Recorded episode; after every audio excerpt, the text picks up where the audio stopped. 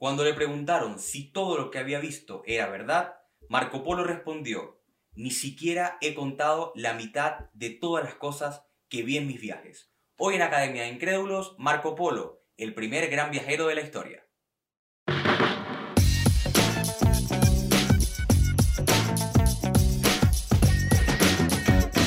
Esto es Academia de Incrédulos. Hola, hola, ¿qué tal? Bienvenidos a un nuevo episodio de Academia de Incrédulos. Como siempre estoy muy pero que muy feliz de que estén aquí conmigo acompañándome como cada domingo. Como siempre en la conducción, Yanio Marcano y Vicente Ramírez en edición y montaje. Para los que siguen nuestros capítulos a través de YouTube, como podrán darse cuenta, estamos trabajando con una iluminación un poco diferente. Generalmente grabamos de noche, Hoy lo estamos haciendo de tarde por cuestiones logísticas, así que a esto se debe un poquito el cambio de imagen. Para las personas que nos siguen a través de Spotify, les recomiendo que también se den una vuelta por YouTube, donde los episodios, además del audio de siempre, cuentan también con imágenes descriptivas para hacer mucho más amenas las historias que contamos. Bien, además el día de hoy quiero darles las gracias a todos porque pasamos la barrera de los 250 suscriptores, algo que me hace inmensamente feliz. Todo esto es gracias a las personas que nos han seguido desde un comienzo y aprovecho además de darles las gracias para pedirles que todos sus comentarios, sugerencias y críticas las sigan dejando en los comentarios para así también nosotros poder crecer y seguir aprendiendo en esto. Bien, eh, al igual que en cada, que cada domingo, anuncié en redes sociales sobre la temática que íbamos a estar hablando el día de hoy y dije que íbamos a estar conversando acerca de Marco Polo. ¿Está bien? Generalmente es uno de los nombres que en nuestra vida habremos escuchado por lo menos alguna vez, pero que quizás nos cuesta relacionarlo con algún momento o con algún personaje histórico en particular. ¿Por qué decidí hablar sobre Marco Polo esta semana? Pues porque hace un par de días, el 16 de septiembre, se cumplió un año de su natalicio. Marco Polo nació un 16 de septiembre del año 1254, así que pensé que podía ser un buen momento para hablar sobre su historia. Eh, como siempre, voy a contextualizar un poco eh, para que se entienda mejor el episodio y voy a decir varias cosas. Marco Polo pasó a la historia por ser, como dije en el título, el primer gran viajero de la historia. Por lo tanto, quiero mencionar eh, primero cómo era la Edad Media para el momento de la vida de Marco Polo. Lo voy a decir muy brevemente. La Edad Media para muchos es el peor momento de la historia de Europa, con las condiciones de vida más críticas, con las dificultades para poder crecer, para poder reproducirse, era un momento de muchísima ignorancia, pero el momento en el cual nace Marco Polo es el mejor momento para estar vivos dentro de la Edad Media.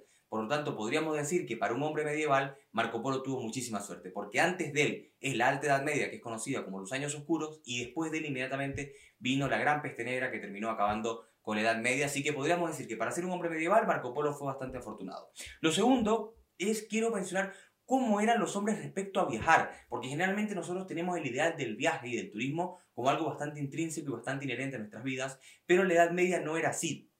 Era extremadamente complicado, extremadamente costoso y extremadamente peligroso viajar. Por lo tanto, era muy común que las personas no pasaran, perdón, no viajaran más allá de 10 kilómetros de su casa durante toda su vida, algo que es impresionante. Imagínense lo que significaría una vida sin siquiera poder salir de nuestras ciudades y tampoco teníamos el Internet ni YouTube para ver documentales de otras ciudades. Por lo tanto, las personas que viajaban eran poquísimas.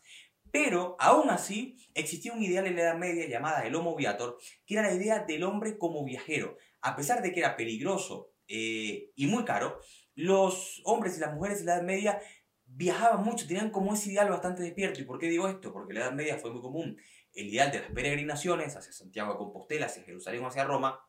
Y a pesar de que muchas de estas personas morían en el camino por lo inseguro que era, era muy común que estas personas también quisieran viajar. Y lo último que voy a mencionar, al ser Marco Polo veneciano, es cómo estaba Venecia en ese momento. Venecia, junto con Génova, eran las principales potencias mercantiles de la Edad Media y eh, a diferencia de Francia o Inglaterra, que se encontraban en eternas luchas contra los musulmanes por recuperar las tierras santas, eh, por guerras de religión, Venecia y Génova tenían una visión mucho más pragmática del mundo y lo que querían era hacer dinero. Así que este es el contexto en el cual nos encontramos la vida de Marco Polo. Bien, ya para comenzar la historia, Vamos a decir que Marco Polo, como dije, nació un 16 de septiembre del año 1254 en el seno de una familia de mercaderes venecianos.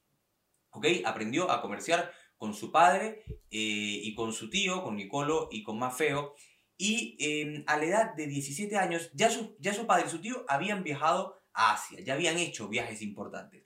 Pero cuando Marco Polo tiene 17 años, deciden llevarlo junto con él. Y ustedes se preguntarán, no me estabas mencionando antes de que era extremadamente caro viajar en la Edad Media.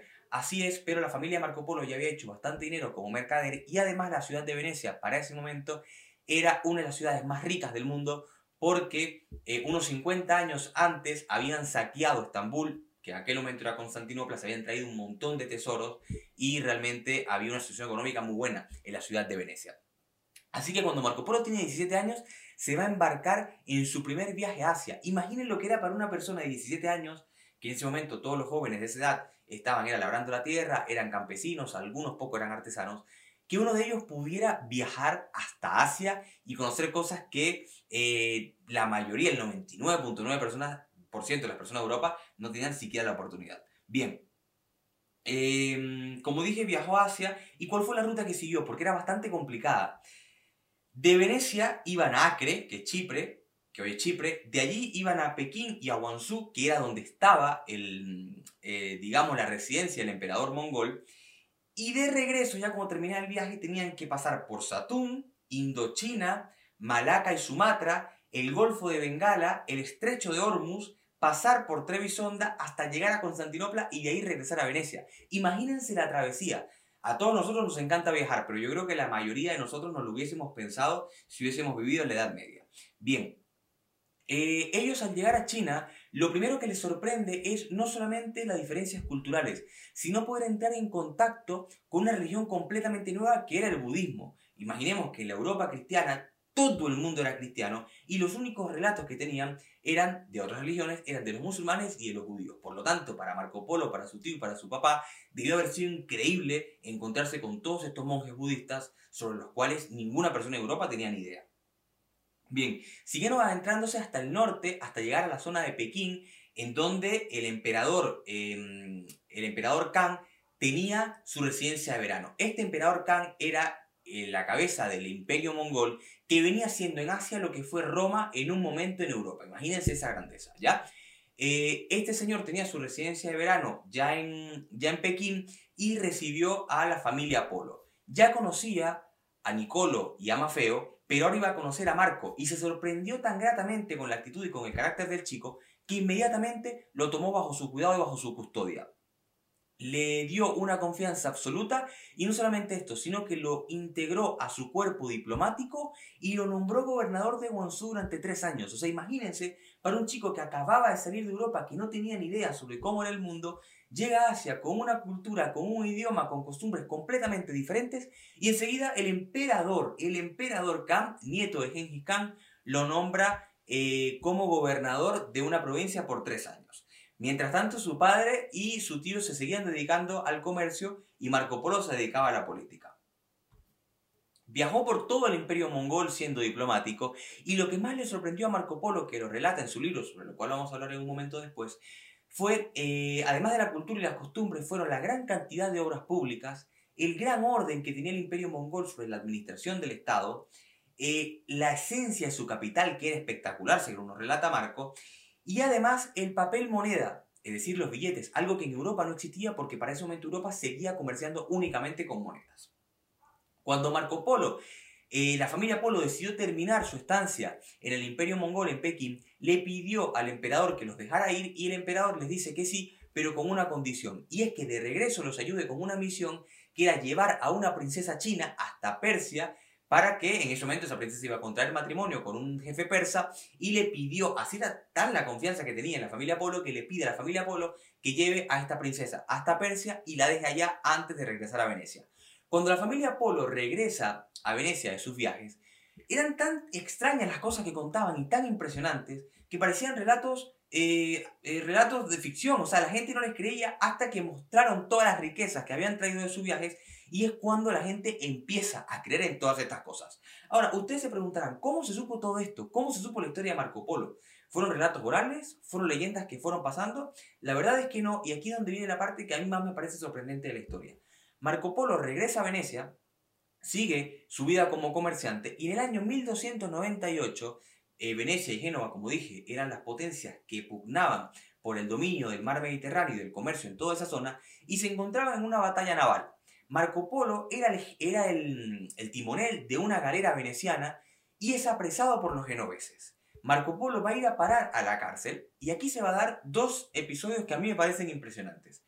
El primero es que es un episodio muy poco conocido y es que en la cárcel ya Marco Polo, un poco mayor, de 45 o 50 años, mayor digo para la época, va a conocer a Dante Alighieri. Dante Alighieri, el gran Dante, el escritor de la Divina Comedia, relata en su libro autobiográfico que conoció a Marco Polo. Y relata Dante que lo decepcionó realmente Marco Polo porque em, había escuchado sobre estas, estos grandes viajes de este sujeto, sobre todo lo que había visto, y Dante siendo para mí, top 3 figuras más importantes de la historia, eh, Dante teniendo una amplitud de horizontes mental, teniendo una profundidad intelectual, un hombre que nunca salió de Italia, esperaba que Marco Polo, que había viajado por todo el mundo, más o menos tuviera también esta, estas inquietudes por la filosofía y por la historia.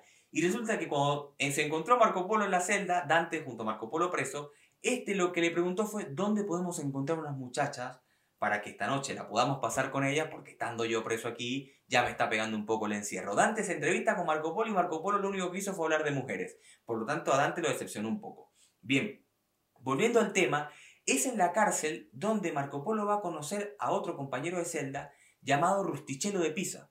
Rustichello de Pisa era un escritor, algo bastante raro para la época, porque como digo, el 99% de las personas no sabían ni leer ni escribir, y Marco Polo empieza a relatarle a sus compañeros de celda todo lo que había visto y todo lo que había visitado. Y este dice, ya va, esto es tan interesante que yo tengo que copiarlo. Y le dice a Marco Polo, espérate un momento, hagámoslo de forma organizada. Y Rustichello de Pisa empieza a escribir y a recopilar todas las experiencias y todas las vivencias de Marco Polo. Las recogió en un libro que se llamó El Millón, Il Milione, en italiano, que en español eh, pasó la historia como Los viajes de Marco Polo, y es el libro que nos ha llegado a nosotros hasta nuestros días, que recoge todas las vivencias, las vivencias y las experiencias del primer gran viajero de la historia.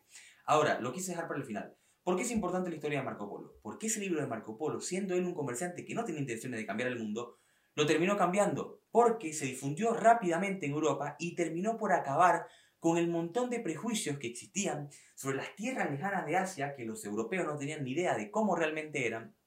Y el hecho de acabar con esas barreras y con esos prejuicios eh, potenció a los grandes exploradores que dos siglos más tarde iban a partir de Europa no solamente a conquistar el mundo y a recorrerlo, perdón, no solamente a recorrer América como el caso de Colón, sino que también iban a partir a Asia, a África y a otros lugares del mundo, en gran parte potenciados por las grandes experiencias de Marco Polo recogidas en su libro. Eh, este fue el episodio de este domingo de Academia de Incrédulos. Como siempre, le doy las gracias por haberlo seguido. Les pido por favor que le den un like al video y que se suscriban al canal arroba Academia de Incrédulos también en Spotify y también en Instagram. Como siempre, este episodio llegó a ustedes gracias a Linien, Estudio Creativo, y nos vemos en un próximo episodio con otra historia. Chao, chao.